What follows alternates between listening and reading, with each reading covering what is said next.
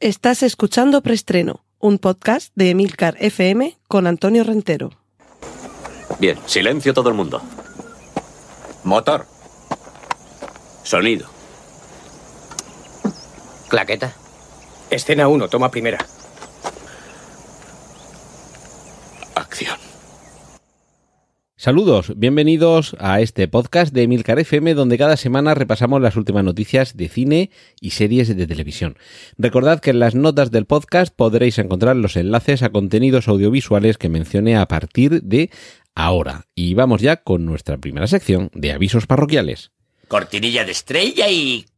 Tan solo recordaros que la semana pasada hicimos una pequeña pausa por el especial tertulia que celebraba el preestreno número 200. Pudisteis escuchar, y aprovecho para recordároslo por si os lo habéis perdido, la mesa redonda que tuvimos en Siete Héroes hace unas semanas, aquí en Murcia, una librería y tienda de cómics, en la que pudimos hablar sobre cine, arquitectura y cómic. No me extiendo más, lo podéis recuperar y tenéis ahí una hora y cuarenta o así de, de tertulia en torno a estos temas apasionantes.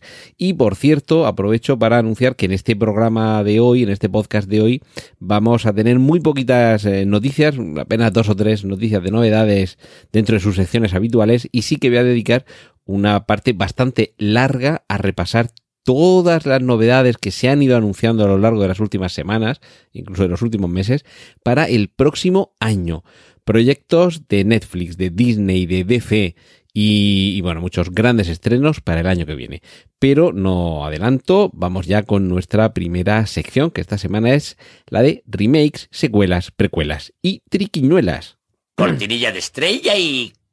Andy Serkis, a quien muchos descubrimos a partir de su interpretación de Gollum en la trilogía del Señor de los Anillos y que con el tiempo ha demostrado que es un magnífico, excelente actor, con una voz prodigiosa para poder cambiar de registro de manera casi instantánea. Os recomiendo que busquéis en YouTube los vídeos en los que se le ve grabando el audiolibro del Señor de los Anillos, haciendo al mismo tiempo la voz del narrador y la voz de los dos personajes que viven dentro de Gollum.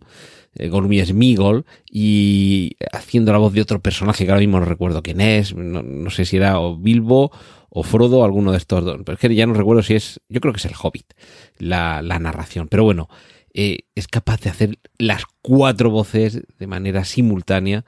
Pues bien, este talento creativo, que también ha dirigido alguna película, está preparando una adaptación en formato de serie de The Wicker Man, el hombre de mimbre. Una película del año 1973 que tuvo remake en el año 2006. En la, la primera, la original, eh, no el protagonista, porque no es el personaje principal de la acción, a quien le ocurren las, las cosas, sino que es uno de los antagonistas, era Christopher Lee. Y en el caso del remake del año 2006, el, creo que era Neil Labut, el, director, y el eh, protagonista, el intérprete principal aquí sí era Nicolas Cage, que era quien eh, viajaba a la zona de Summer Isle a ver cómo resolvía la desaparición de una niña y por el camino descubría un culto pagano y evidentemente es eh, la más honda tradición del género folk horror. Las películas de terror relacionadas con las costumbres de remotas zonas rurales que hace unos años eclosionó con, eh, con Midsummer. Pues bien, la idea sería trasladar esa misma historia de The Wicker Man a una, supongo que miniserie, porque creo que tampoco da para demasiado más, y eh, está en preparación, es decir, que todavía son muy pocos los detalles que conocemos sobre este proyecto, pero por supuesto conforme me vaya enterando os lo contaré, porque a mí personalmente es un proyecto que me, que me interesa mucho, me apasiona. Si no habéis visto eh, yo os recomiendo que veáis primero el original, la del año 73, el de, de Wickerman original, pero aunque hay quien, quien no la tiene por en tan buena consideración, pero yo no he hecho pestes en absoluto del remake del año 2006 con Nicolas Cage a cargo. No, no está nada mal la película. Y, y, sí que es cierto, bueno, hay distintos cambios. Para empezar, ya no estamos en, en Reino Unido, sino que estamos en Estados Unidos hay quizá es un poco más mojigata en algunos aspectos la versión moderna esto yo creo que es un, un mal de nuestra época, que hay películas de los años 60, 70, 80 que son mucho más atrevidas, sobre todo en cuestiones que tienen que ver con el sexo. Es mucho más picarona, pero también por ello es mucho más inquietante la película del año 73. Y vamos a ver ahora eh, por dónde se destapa Andy Serkis, pero seguro que va a merecer mucho la pena. Y mm, seguimos anclados en el pasado, con un nuevo remake, en este caso de Barbarella, aquella película eh, hecha a mayor gloria de una Jane Fonda espectacularmente guapa y que adaptaba los cómics del mismo título y que ahora va a volver de nuevo a la pantalla, en este caso con la neumática Sidney Sweeney, una de las protagonistas de la serie Euforia, que sería la encargada de dar eh, carne, cuerpo, voluptuosidad y sobre todo mucho, mucho erotismo, porque es al fin de cuentas lo que tenía Barbarella a este personaje, un personaje de ficción, una película ambientada en un futuro dentro de miles de años, donde ya el, sexo incluso ha pasado al olvido, fijaos, qué, qué, lástima.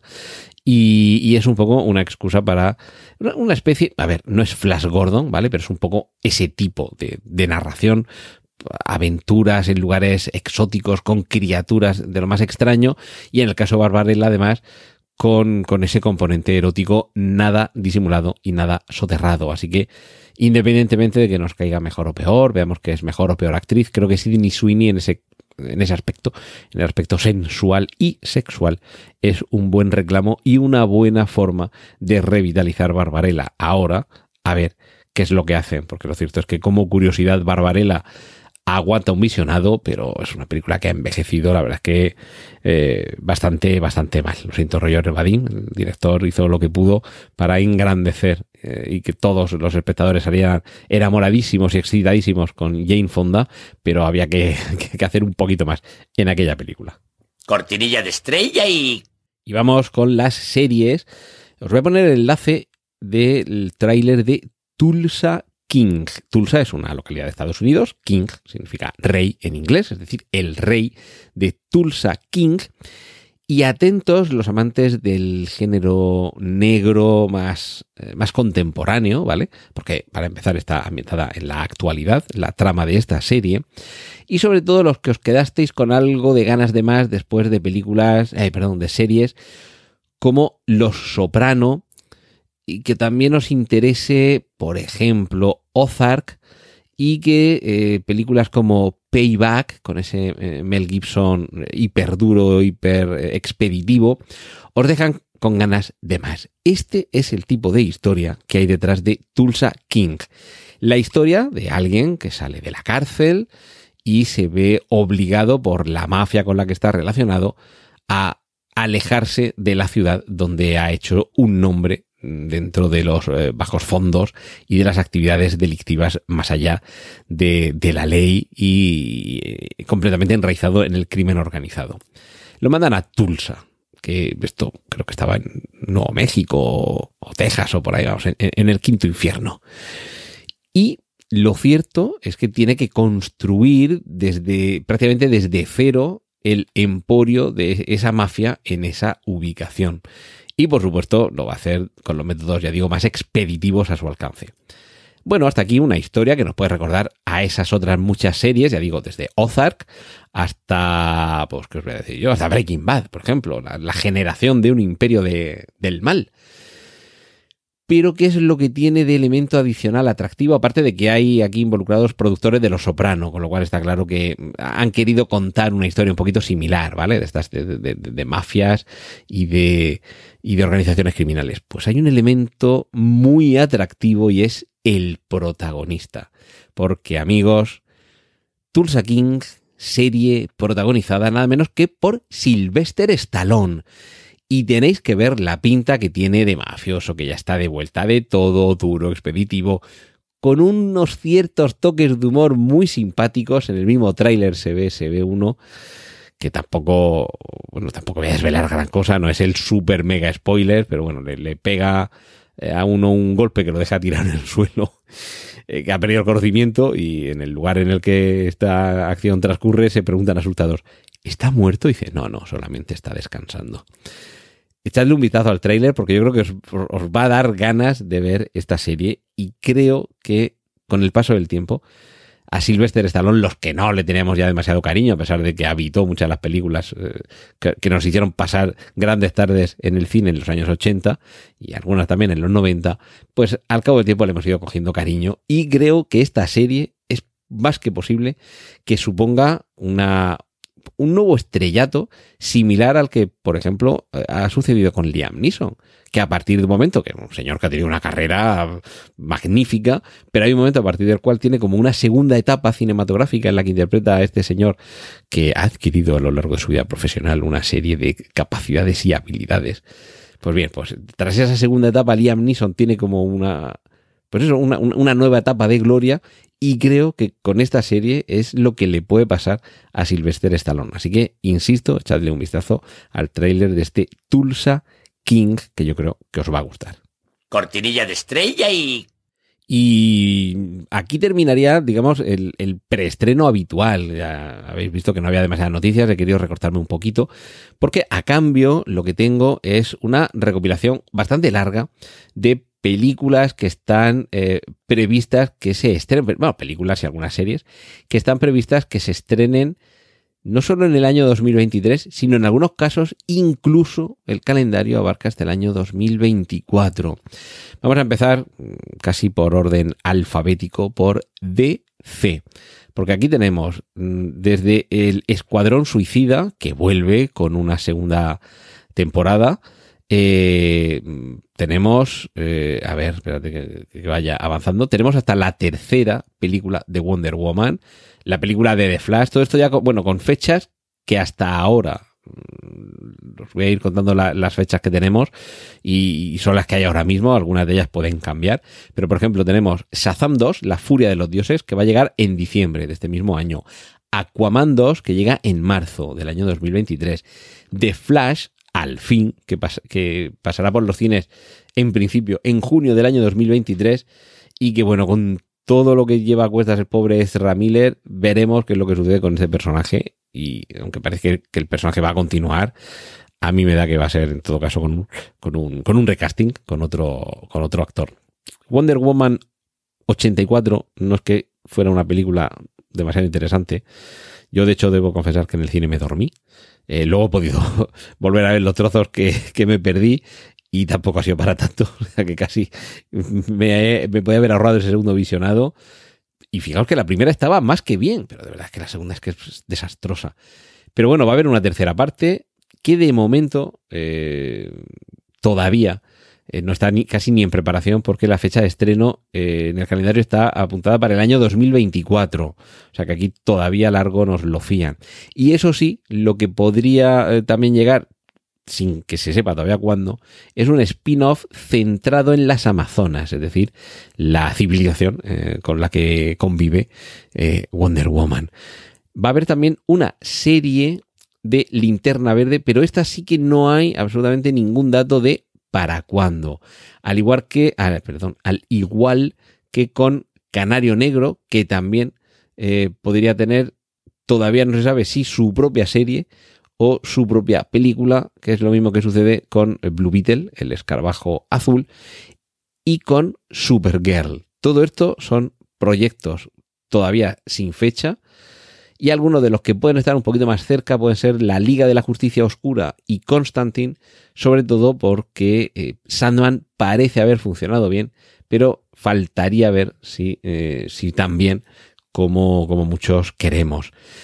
Y aquí, eh, por terminar con DC, hay que decir que aunque había un proyecto para un reinicio del personaje y que en este caso contara nada menos que con Michael B. Jordan como protagonista, y quienes le conocéis, sabéis que es un actor de raza negra, eh, con lo cual cambiaría mucho los esquemas que hasta ahora conocíamos sobre Clark Kent mm, con piel blanca y pelo moreno. Bueno, el pelo moreno aquí no cambiaría mucho, pero todo esto parece haber quedado atrás a raíz del estreno de Black Adam, que llega además este mismo viernes a la, a la pantalla de cine. Y ahí parece que tendría mucho que ver el cambio dentro de la dirección de, de la parte cinematográfica de DC y eh, The Rock, porque es que este señor Dwayne Johnson manda mucha romana y parece que habría sido suyo el empeño de que Henry Cavill continuara siendo Superman en, en el universo cinematográfico DC Y esto haría, que además esto también es noticia esta semana, que se estuviera, que se, que se hubiera confirmado el que ya se está trabajando en una continuación de El hombre de acero. Y eso, evidentemente, supone Henry Cavill. Cortinilla de estrella y...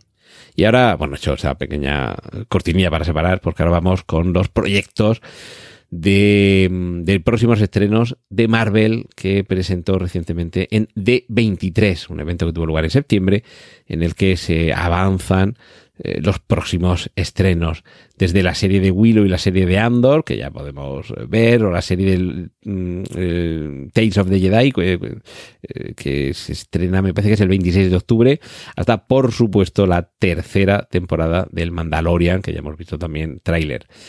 Hay también un, un, un tráiler sobre Secret Invasion, invasión secreta.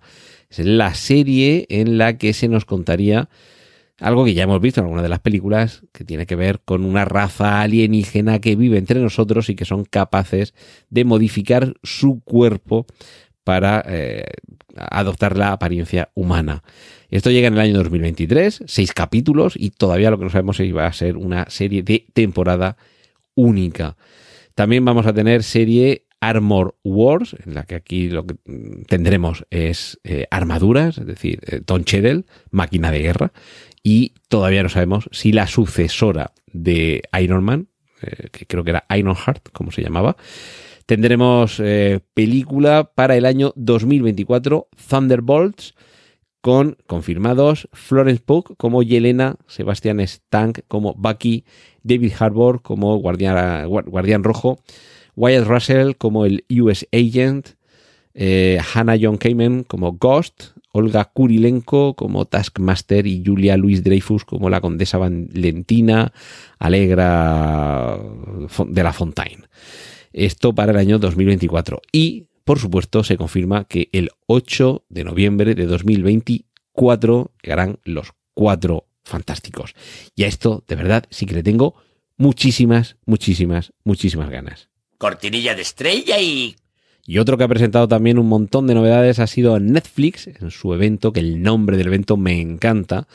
Se escribe Tudum, o sea, letra T de Toledo, U, letra D de Dinamarca, otra letra U y una M de Murcia. Y evidentemente esto no se pronuncia Tudum ni Turum, sino que se pronuncia Turum, que es ese sonido icónico del comienzo de las eh, producciones de esta plataforma. Atentos porque aquí tenemos eh, Enola Holmes, segunda eh, parte de esas eh, historias en las que Millie Bobby Brown interpreta a la eh, hermana pequeña de Sherlock Holmes y por supuesto de Mycroft Holmes. Tenemos también, a ver que busque por aquí, un spin-off de Los Bridgerton, que en este caso está protagonizado por la reina Charlotte. No sé si Reina Charlotte o Queen Charlotte como nombre, porque la verdad es que la serie no la he seguido y no me conozco los nombres, pero bueno, quien la sigáis seguro que reconocéis al personaje. Tenemos un tráiler ya oficial de, de Wednesday, es decir, miércoles, la serie de imagen real con Gina Ortega como una deliciosa miércoles Adams. Tenemos unos vídeos en los que se nos muestra el, el, lo que hay detrás de las escenas del Pinocho de Guillermo del Toro, que yo de verdad en algún momento ten, tenemos que dejar de hacer adaptaciones de Pinocho, ¿vale? De verdad, es que, que, que sí, que, que, vale, que hay gente a la que le gusta mucho Pinocho y hay otros a los que nos aburre soberanamente y nos parece deprimente. Y lo peor es que hay algunas adaptaciones que son todavía más deprimentes que la novela, que, que ya lo es. Tenemos a Jennifer López como una asesina en La Madre. Tenemos eh, un spin-off de The Witcher, Blood Origin, que imagino que significará eh, origen de sangre. Eh, tenemos la tercera temporada de The Witcher. Y a ver, por aquí alguna cosita más. Bueno, bueno, bueno, bueno, bueno. Qué ganazas, qué ganazas de ver cuando llegue diciembre la continuación de Puñales por la espalda a Glass Onion, que es la siguiente película en la que descubriremos las aventuras de, de Benoit Blanc, el detective al que interpreta Daniel Craig después de abandonar el personaje de James Bond. Y a ver, tenemos por aquí la segunda parte de la Casa de Papel versión Corea, Money Heist, Corea, que la primera temporada la verdad es que se me ha pasado por completo y tendría que verla en algún momento. Y se nos ha mostrado un pequeño, un pequeño atisbo muy mínimo de la segunda temporada de El juego del calamar, cuya segunda temporada veremos el año que viene y a la que no le podemos tener más ganas. Cortinilla de estrella y... Y ahora terminamos con un calendario de diversas eh, novedades y estrenos varios para el año 2023. Eh, que algunos de ellos, por cierto, son también de Disney, pero bueno, donde he visto la información que os he contado antes, por lo que fuera, no, no estaban. Así que os puedo ir diciendo que para febrero de 2023 tenemos Ant-Man y la avispa, Quantumania, eh, Creed 3 para marzo del año 2023, para febrero del año 2023 Cocaine Beer, eh, el oso cocainómano, película que eh, está basada en hechos reales, un alijo de cocaína que se cae de un avión en mitad del bosque y un oso de esos que van por ahí tranquilamente buscando emparedados, pubu, en el parque de Yellowstone, mete el hocico en el alijo de cocaína y vosotros imaginaos un oso de, yo qué sé, pues de 300 o 400 kilos, puesto literalmente de coca hasta las cejas, suelto por el monte y bajando a la población más cercana. Imaginaos la que puede liar. Bueno, pues eso sucedió en la vida real y hay una película que relata esos hechos, como para perdérsela. Igual que como para perderse es en noviembre de, insisto, 2023, todo esto para el año que viene, Dune 2 o Dune 2. Tenemos también ya, eh, está un poquito más cerca, en junio, Indiana Jones 5, en julio, Insidious 5, en marzo, Young Wick capítulo 4. Ojo, porque en octubre llega Kraven el cazador, ampliando el universo eh, de Spider-Man.